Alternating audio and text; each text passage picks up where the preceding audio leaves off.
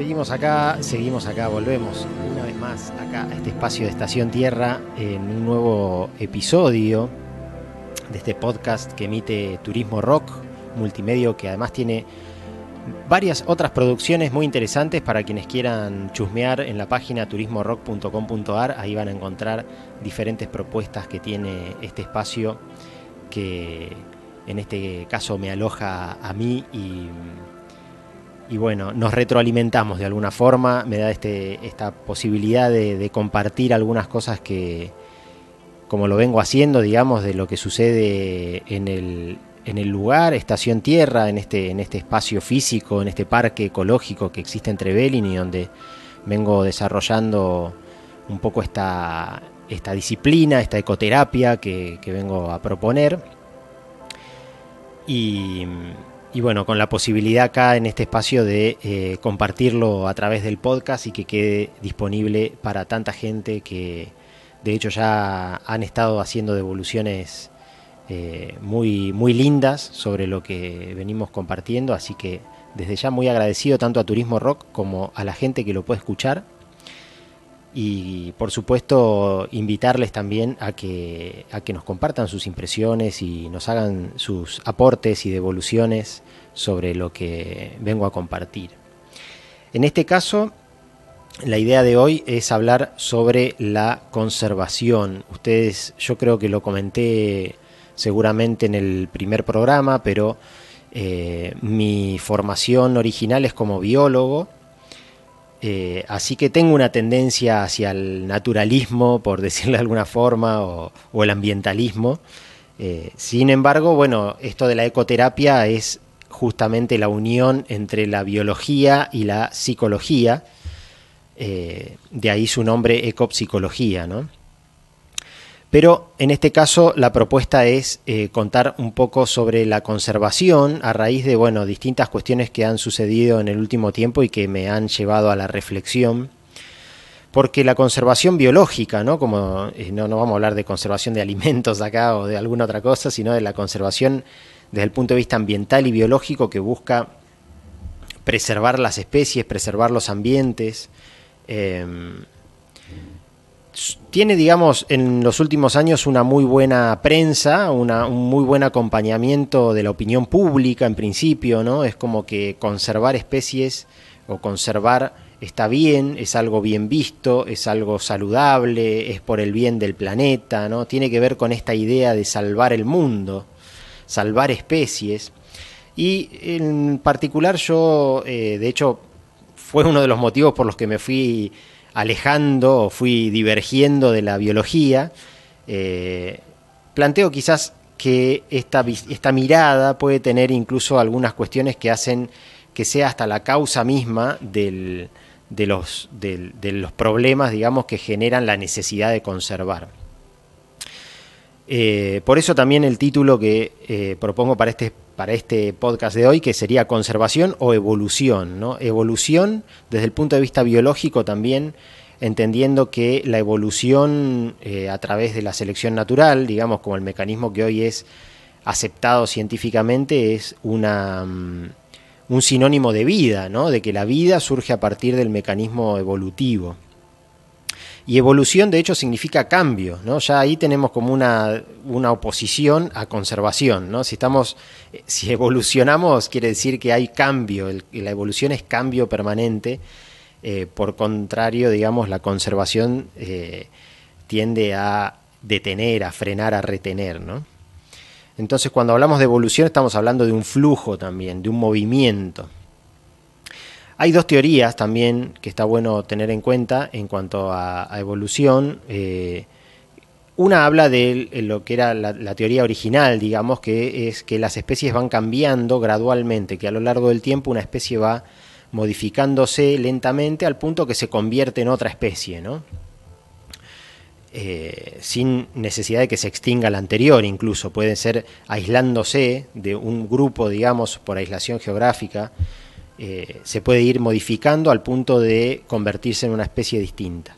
Y hay otra teoría que es conocida como el saltacionismo, que eh, lo que dice es que a partir de eventos catastróficos, como puede haber sucedido en, la extinción de los dinosaurios, ¿no? donde cayó un meteorito, o se dice que cayó un meteorito que extinguió gran cantidad de especies de la Tierra, esa extinción masiva deja una posibilidad, digamos, una cantidad de nichos ecológicos eh, viables y, desocupados que permiten una rápida, un rápido cambio y una rápida adaptación de las especies. Esto que hace que al haber una extinción masiva, las especies que sobreviven rápidamente evolucionan a distintas especies adaptándose a las nuevas posibilidades que dejaron libres las anteriores. Es el caso de los dinosaurios, pónganle, es el... Eh, cuando se extinguen los dinosaurios, que estaban ocupando gran parte de los nichos ecológicos terrestres, incluso marinos también, bueno, especies como incluso peces, eh, pero principalmente en la Tierra, digamos en los continentes, ¿no? Eh, mamíferos y aves, se ven beneficiados porque rápidamente aparecen una diversificación muy grande y una gran biodiversidad de esos grupos que antes estaban oprimidos por, de alguna forma por los dinosaurios. ¿no? Entonces, cuando hablamos de conservación, también hay que preguntarse qué es lo que se busca conservar. En general se habla de conservar especies, ¿no? Y eh, también en, una mirada un poquito más integradora se habla de conservar ambientes o de conservar ecosistemas, que eso ya de por sí es algo prioritario en todo caso a la conservación de especies, porque tiene que ver con la mirada integral también, ¿no? Si estamos buscando conservar una especie, no podemos pensarla que está aislada de su entorno. Lo que hay que cuidar, en definitiva, es todo el entorno para que esa especie pueda subsistir y sobrevivir, ¿no? Y a través de, porque muchas veces cuando se quiere conservar una especie se conserva, se conserva o se, se resguardan los individuos, ¿no? Aparece un individuo de esa especie que está en peligro de extinción y se pone mucho esfuerzo en ese individuo pensando que es la salvación de la especie, ¿no? Cuando en realidad el problema surge por las, en general por causas ambientales, ¿no? asociadas muchas veces a, a los seres humanos, ¿no? porque esto también hay que entender que la conservación o el conservacionismo surge a partir de que el ser humano se entiende como la causa principal de las extinciones en la actualidad. Entonces, al estar haciendo tanto daño a los ambientes, el ser humano, mismo, el mismo ser humano, algunos grupos de, personas, tienen, buscan, digamos, eh, no necesariamente acá yo creo que ahí es donde habría que hacer un cambio, ¿no? Decir, bueno, no, no buscan dejar de hacer daño, sino cuidar a las especies a las que se está haciendo daño, ¿no? Yo creo que ahí es donde habría que apuntar quizás a evitar el daño inicialmente, ¿no? Porque de nuevo, este paradigma de la conservación, yo no dejo de pensar que tiene un sesgo eh, que también es muy antropocéntrico, ¿no? Esta tendencia de lo que se habla incluso eh, digamos, a nivel social, como salvar el planeta o salvar especies o salvar el mundo, eh, nos pone en un lugar de poder, ¿no? Nos pone en un lugar de poder que es el mismo lugar de poder que es el que le hace daño. A, esta, a, ese, a ese juego es donde a mí me llega el, el, ruido este que me parece que no... Hay algo que no me cierra, ¿no? Cuando el ser humano se pone en ese lugar de poder como el ser capaz de salvar una especie, sigue cayendo en el mismo problema inicial, que es sentirse superior a la naturaleza que lo rodea. ¿no? Y por esto también es un tema que eh, me parece que está en la órbita también de la ecopsicología, porque de alguna forma, esto lo vengo diciendo siempre, la ecopsicología se trata de eh, reconocer nuevamente al ser humano como parte de la naturaleza. Esa diferencia que ha surgido en los últimos siglos y esta esta creencia de que somos superiores a la naturaleza es en definitiva lo que le hace daño, es en definitiva lo que hace que dañemos a los ambientes, que, que matemos por deporte ¿no? y cosas así. Entonces, ¿cuál es el problema? De nuevo, sentirnos superiores a la naturaleza. Creer que la podemos salvar sigue siendo una forma de sentirnos y de creernos superiores, ¿no? De hecho, es muy difícil que realmente podamos salvar el planeta o salvar una especie. En definitiva, en todo caso hay que preocuparse por, por cuidarla, ¿no? Y ahí es donde yo creo que tiene que haber un cambio, me parece más como de, de, paradigma, ¿no? Más que conservar, tenemos que tratar de cuidar, de dejar de hacer daño. Yo por eso no, esto no es que sea una apología al daño o al impacto ambiental, todo lo contrario. Lo que hay que evitar es justamente evitar el daño innecesario, porque también hay que reconocer cómo vamos a, pensar en conservar la conservación estricta si nosotros necesitamos hacer uso de la naturaleza también. Es como que hasta nos autoexcluimos, autoexcluimos ni siquiera, ¿no? Porque esta, esta digamos, eh, ciencia detrás de la conservación, que es la que determina por ahí la creación de parques nacionales o de reservas o de programas de conservación sobre las especies, en definitiva lo que hace es aislar a determinada especie o a determinado ambiente del ciudadano común y corriente. Los que únicos que tienen acceso son los científicos o los guardaparques. Digamos, sigue siendo incluso hasta algo elitista, ¿no? Porque está eh, nos está diciendo, eh, las personas comunes, entre comillas, no podemos hacer uso de, de determinado ambiente, no podemos ni siquiera visitarlo. Imagínense incluso algo que a mí siempre me llamó la atención, en los parques nacionales la tendencia es a construir pasarelas, ¿no? Hacer puentecitos por donde vos vas caminando observando el ambiente directamente te separan del ambiente. O sea, la, conservación, con el fin de cuidar el entorno, te separa del entorno, porque considera que el ser humano es el dañino. Y en realidad yo creo que la necesidad de, o sea, la, no la necesidad, sino la posibilidad de dejar de hacer daño a un ambiente tiene que ver con reconocernos parte de ese ambiente tiene que venir de ahí, de reconocernos parte, de entender que somos parte de la naturaleza y de estos entornos. Si nos están separando cada vez más, si tenemos que caminar por un parque nacional en pasarela y no podemos tocar un árbol o levantar una piedra, nos están alejando de la naturaleza y eso es en definitiva lo que ocasiona el daño. ¿no? Ahí yo creo que más o menos se va entendiendo cuál es la idea y por qué hay algo que, eh, que me hace ruido. ¿no? Bueno, algunas otras reflexiones por ahí que tenía anotadas, ¿no? Eh, cuando hablamos de cómo podemos hablar de conservar si el mismo ambiente incluso representa cambio permanente, ¿no? No solamente a nivel evolutivo, digamos, un mismo ambiente a lo largo del año incluso cambia durante las estaciones. Es conservar es negar el cambio natural incluso, ¿no? De nuevo, no quiere decir que haya que salir a, a matar por placer eh, distintas especies, pero no podemos dejar de reconocer el cambio natural del que también somos parte, ¿no? Esto de los ciclos que también hablaba en su momento em, en otro de los episodios.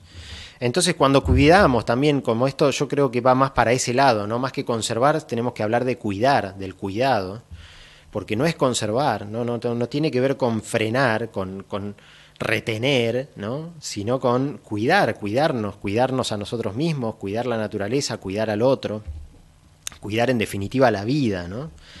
Eh, bueno, la nuestra y la de, la de otros seres, obviamente, también, como, como decía recién.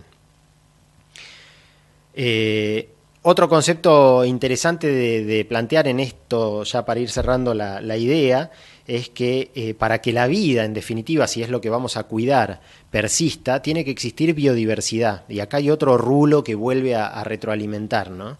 Porque la biodiversidad también surge de la extinción, especialmente surge de las extinciones, en este mecanismo que planteaba recién, eh, como el que sucedió con, la extinción masiva de los dinosaurios o cualquier otra extinción masiva. Cuando hay extinciones masivas es donde hay esta explosión de biodiversidad. Entonces, la biodiversidad, a su vez, es lo que favorece la supervivencia de la vida misma. Cuando no hay biodiversidad, la vida en general corre peligro. ¿Por qué? Porque tiene menos resiliencia. Cuando hay mucha biodiversidad, cualquier impacto, cualquier enfermedad, cualquier meteorito, cualquier situación que caiga y que sea dañina para una gran cantidad de especies, siempre puede haber algunas que puedan sobrevivir, porque van a estar adaptadas pues justamente va a haber tal, tal diversidad que siempre va a haber algunas a las que no les afecte determinada cuestión. Si todos los organismos fueran iguales, ¿no? Es como las películas de ciencia ficción, un virus, ¿no? Como fíjense también eh, en, esta, en esta secuencia de la, del coronavirus, ¿no? Un virus, si todos fuéramos iguales, nos afectaría a todos por igual y nos liquidaría a todos a la vez, ¿no? Entonces la diversidad, incluso de personas, también hace a la resiliencia de la vida, en definitiva. Cuanto más diversidad, más vida. Y, de nuevo, este, eh, la, idea de conservar, en definitiva, atenta contra la biodiversidad. Parece que es contrario a lo que dicen, ¿no? que hay que conservar la biodiversidad y en realidad yo creo que hay que pensar las cosas un poquito eh, distinto para poder permitirnos también volcarnos hacia el cuidado, de nuevo, no, no, tanto al conservar, que parece de nuevo una actitud egoísta o, o ególatra, como que somos los superhéroes que salvamos las especies, y en realidad este, lo que tenemos que hacer es cuidarlas y cuidarnos y cuidarnos entre todos, no, no, no, no salir a, hacernos este, los superhéroes y a rescatar eh, especies que muchas veces ni siquiera necesitan ser rescatadas, sino simplemente necesitan que las dejemos en paz, ¿no? que no le hagamos daño en un primer momento. Así que es un poco la, la idea de plantearles hoy este punto de vista a partir de lo que es la conservación Espero que lo hayan disfrutado, que lo llame a la reflexión y por supuesto que les sirva para seguir informándose, seguir estudiando, lo que sea. Hay mucho material, como digo, siempre en internet eh, que pueden aprovechar para, para, buscar en vez de mirar este videitos de, YouTube o incluso mirando videitos de YouTube, pero bueno, saber buscar ¿no? y, poder elegir información que, que consumimos y generar también este puntos de vista alternativos y no creernos todo lo que nos dicen, ni siquiera esto, por favor. ¿eh? Así que será hasta la próxima, eh, hasta el próximo episodio de Estación Tierra. Muchas gracias.